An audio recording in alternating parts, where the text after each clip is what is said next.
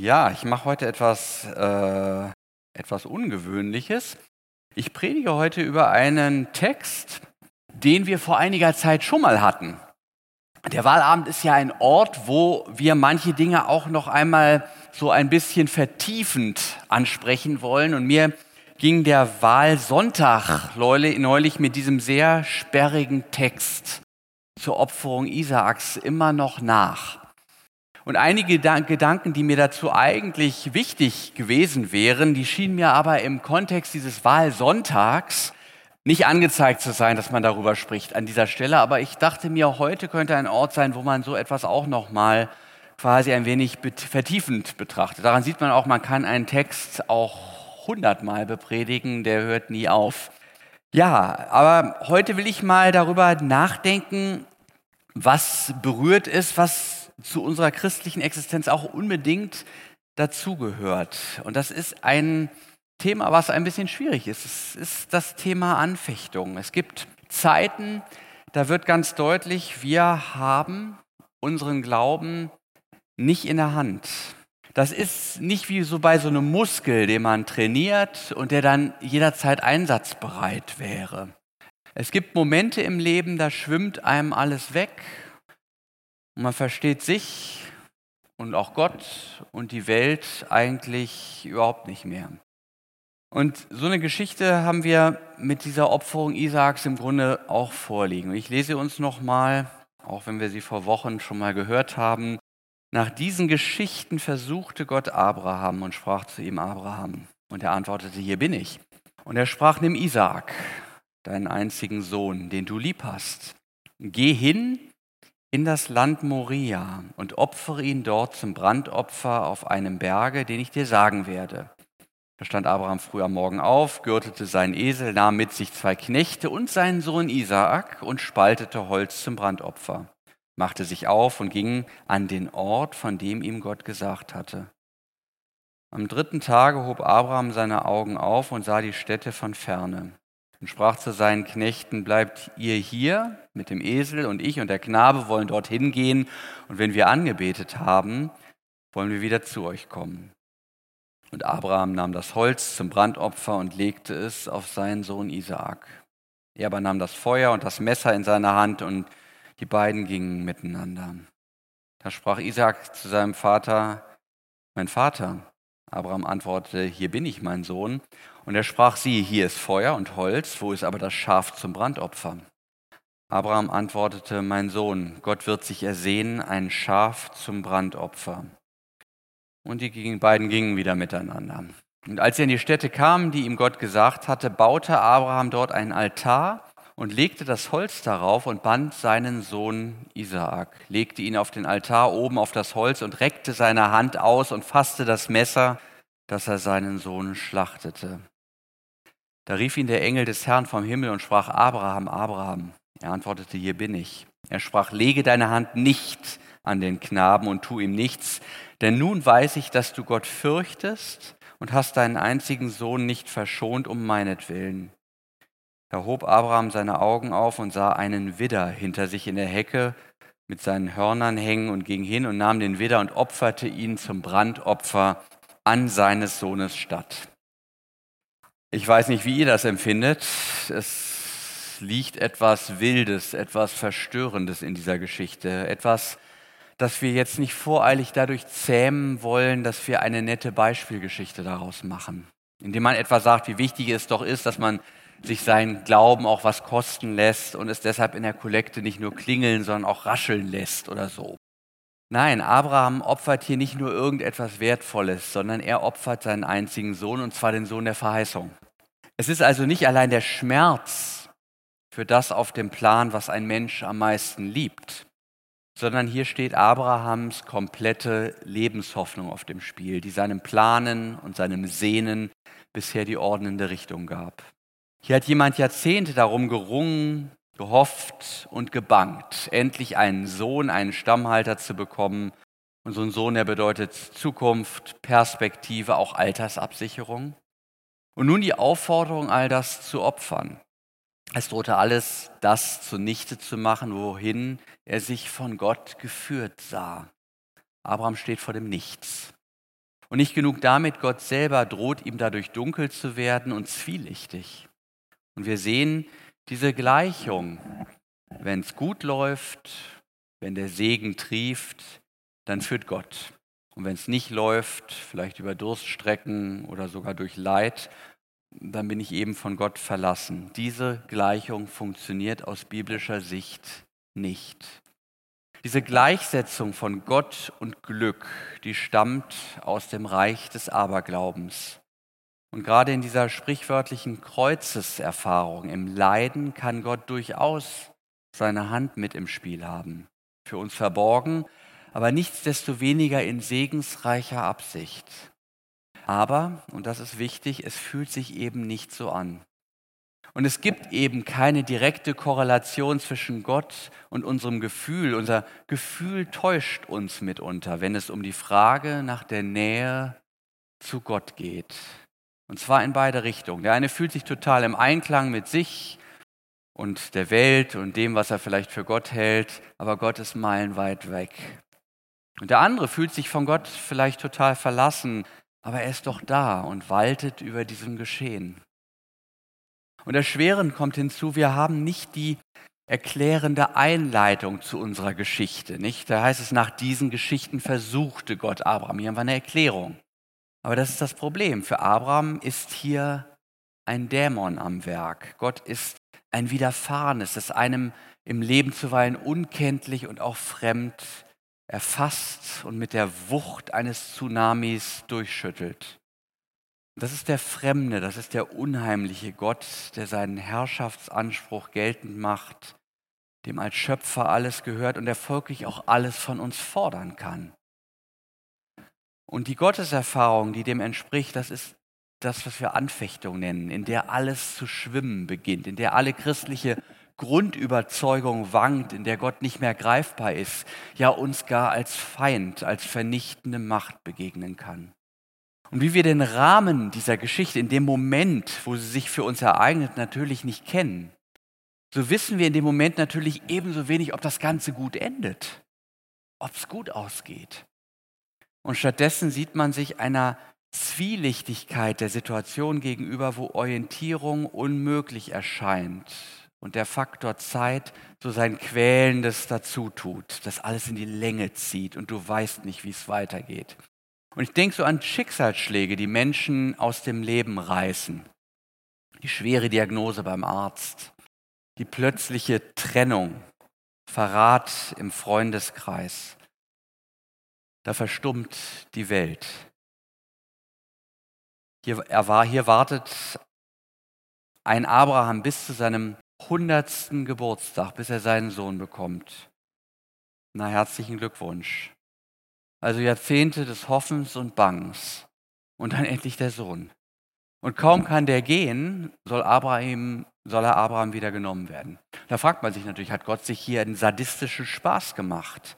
Nach der kurzen Freude über die Erfüllung der Sohnesverheißung war nun, so entfaltet Sören Kierkegaard ergreifend die Szene, alles verspielt. Furchtbarer, als wäre es niemals geschehen. So trieb denn der Herr bloß seinen Spott mit Abraham. Wundersam ließ er das Unsinnige wirklich werden. Nun wollte er es wieder vernichtet sehen. Das war doch Narrenwerk. Aber Abraham lachte nicht darüber, so wie Sarah gelacht hatte, als die Verheißung verkündet ward. Alles war verspielt.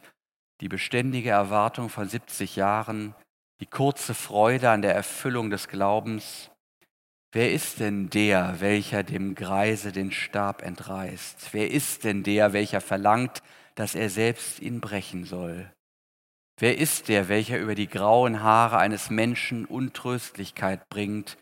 Wer ist der, welcher verlangt, dass er selber es tun soll? Ist denn kein Mitleid mit dem ehrwürdigen Greise, keins mit dem unschuldigen Kind? Und doch war Abraham Gottes Auserwählter und es war der Herr, der die Prüfung auferlegte. Alles würde nun verspielt sein. Das herrliche Andenken beim Menschengeschlecht, die Verheißung in Abrahams Samen, sie waren nur ein Einfall, ein flüchtiger Gedanke, den der Herr gehabt hatte und den Abraham nun ausstreichen sollte. Jener herrliche Schatz, der ebenso alt war wie der Glaube in Abrahams Herzen, viele, viele Jahre älter denn Isaak, die Frucht von Abrahams Leben, durch Gebete geheiligt, im Kampfe gereift, der Segen auf Abrahams Lippen, diese Frucht sollte nun abgerissen werden zur Unzeit und nichts mehr bedeuten. Denn welche Bedeutung hatte sie, wenn Isaak geopfert werden würde? Der alte Mann würde nicht froh im Sterben seine Hand segnend auf Isaak legen, sondern des Lebens Leid, Hand der Gewalt an Isaak legen. Und es war Gott, der ihn prüfte. Ja, wehe, wehe dem Boten, der mit solch einer Kunde vor Abraham getreten wäre. Wer hätte es gewagt, solch ein Bote des Leides zu sein? Aber es war Gott, der Abraham prüfte. Was Kierkegaard hier beschreibt, das ist Anfechtung. Hier befinden wir uns jenseits aller intellektuell befriedigenden Welterklärungen. Hier kann nur noch an Gott, gegen Gott geglaubt werden. Wenn einen die Menschen nach der Sinnhaftigkeit, nach der Plausibilität des eigenen Tuns fragen, was will man da sagen?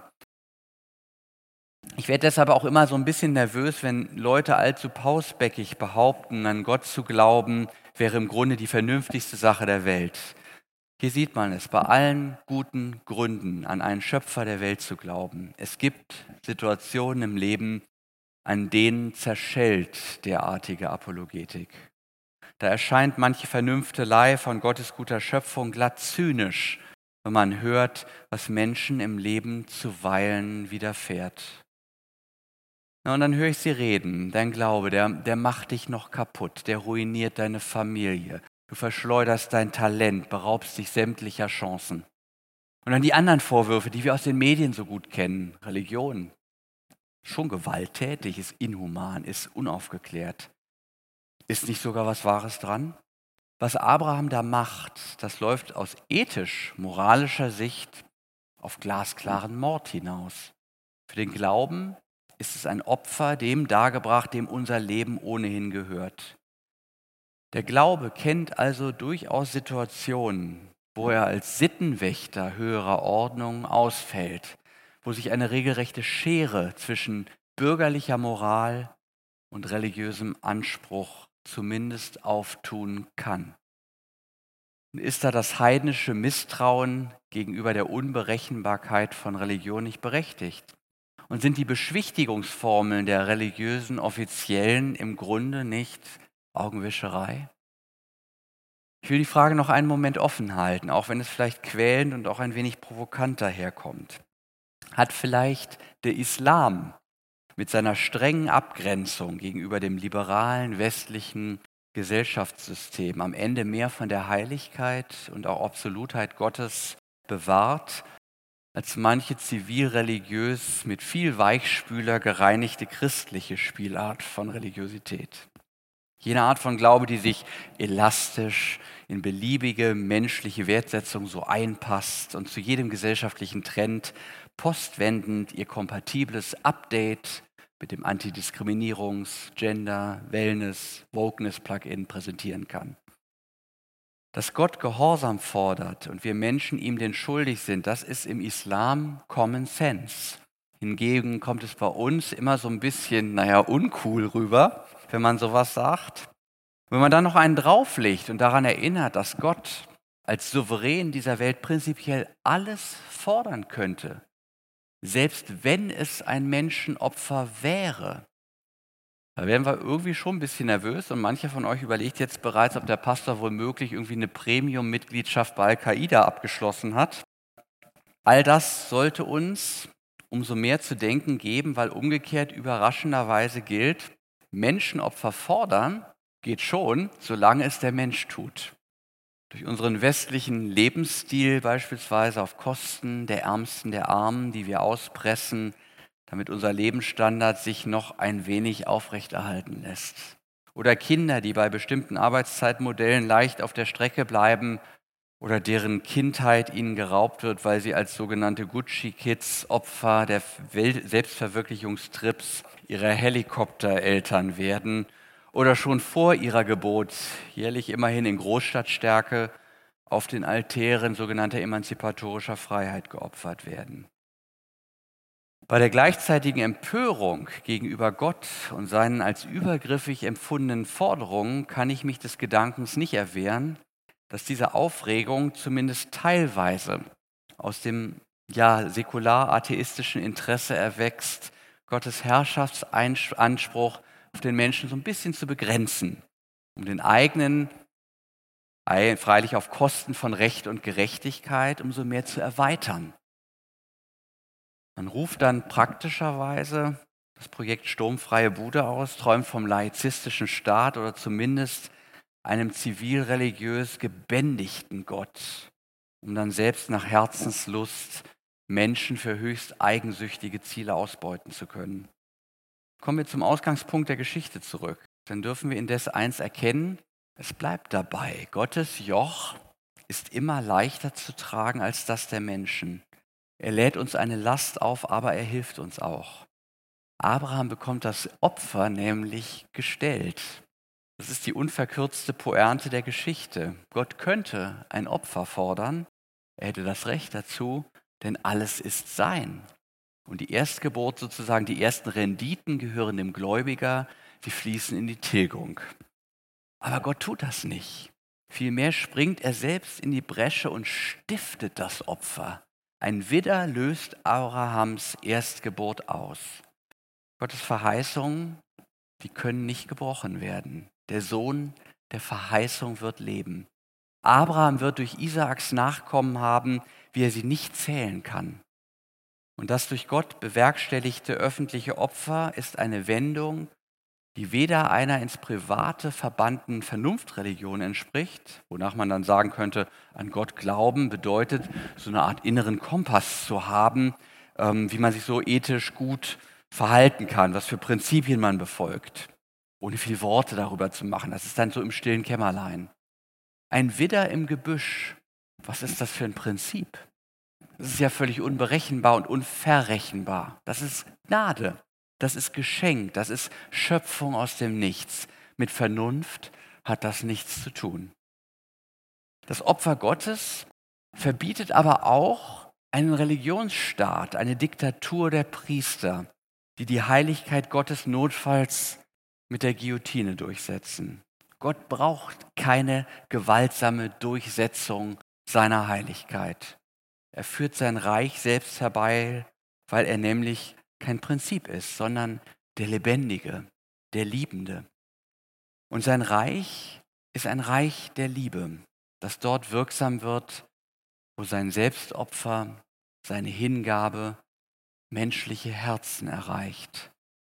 Denn Gott liebt uns hingebungsvoll und seine Verheißung mit dem geliebten Menschen, die führt zum Ziel, auch wenn wir in der Stunde der Anfechtung das Licht eine Weile nicht sehen sollten. In der Geschichte unseres Predigtextes ahnen wir dieses von Gott heraufgeführte Reich der Liebe nur. Im Ostergeschehen des Neuen Testaments sehen wir das dann hingegen ganz klar. Wieder wird das Opfer des einzigen Sohnes gefordert. Wieder ist es der Sohn der Verheißung. Aber diesmal ist es Gottes Sohn, der stirbt. Was Gott Abraham erspart, das erspart er sich selbst nicht. Auch wenn wir nicht bis ins Letzte verstehen, warum Gott das tut, ein paar Dinge, glaube ich, verstehen wir schon. Wenn solch ein Opfer nötig ist, um Gott und Mensch zu versöhnen, dann muss eine große Beziehungskluft zwischen beiden bestehen. Wenn das Opfer des Gottessohnes nötig ist, dann nimmt Gott die Sünde offenbar nicht leicht, dann sind wir wirklich teuer erkauft. Denn dann konnte es menschliche Ersatzleistung, selbst ein Menschenopfer, nicht mehr rausreißen. Und auch das ist klar, wenn Gott seinen einzigen Sohn opfert, dann muss es uns, muss er uns in unvorstellbarem Maße lieben. Wie es das Johannesevangelium sagt, so sehr hat Gott die Welt geliebt, dass er seinen einzigen Sohn gab, damit alle, die an ihn glauben, nicht verloren gehen, sondern ewiges Leben haben. Und noch eins, wenn Gott sich ganz gibt, dann sind auch wir ganz gefragt. Unser ganzes Leben soll zum Gott wohlgefälligen Opfer werden, das uns mit ihm verbindet, sagt der Römerbrief im zwölften Kapitel. Das kultische Opfer gibt es in der Gemeinde deshalb nicht mehr. Wir haben keine Altäre, wir haben hier einen Tisch, aber da wird nichts mehr geopfert.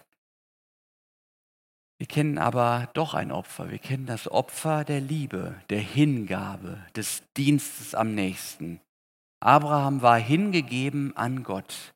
Er hat ihm alles unterstellt, seine Sicherheit, seinen Reichtum, seine Lebensvision. Mit seinem Sohn sogar seine engste Beziehung. Abraham hat Gott geglaubt und war ihm in allem gehorsam. Und in gleicher Weise Jesus, von dem der Wochenspruch sagt, dass er zum Dienen gekommen ist und sein Leben zum Opfer für den schuldverstrickten Menschen. Gehorsam, Hingabe, Dienst, das sind die Zeichen der Verbundenheit mit Gott. Sie sind das Menschenopfer, das Opfer des Menschen, das Gott fordert. Der Heiligkeit Gottes entspricht der Christ nicht mit dem Selbstmordanschlag, sondern mit dem Selbstopfer der Liebe dem Dienst der Hingabe am nächsten. Der Gehorsam gehört Gott, die Hingabe gehört dem Mitmenschen. Wo Menschen aus diesem Opfer leben, da kommen sie tiefer in eine Beziehung mit Gott hinein. Da offenbart er sich, zeigt sich in unseren Lebensumständen, selbst wenn sie vordergründig nichts Religiöses an sich haben mögen. Gott zeigt sich uns, wo wir seinem Wort Gehorsam erweisen, da gibt er sich zu erkennen, da ist er uns nahe. Wo Gott und die zentrale Botschaft von seinem Opfer hingegen aus unserem Leben verschwinden, da verblasst auch dieses Bild von Hingabe. Man merkt das in der Lockerung und auch in der Verarmung von Beziehungen. Ich frage mich, ob es vielleicht nicht zufällig ist, dass unsere Gesellschaft immer mehr in eine Gesellschaft der Einzelnen zerfällt.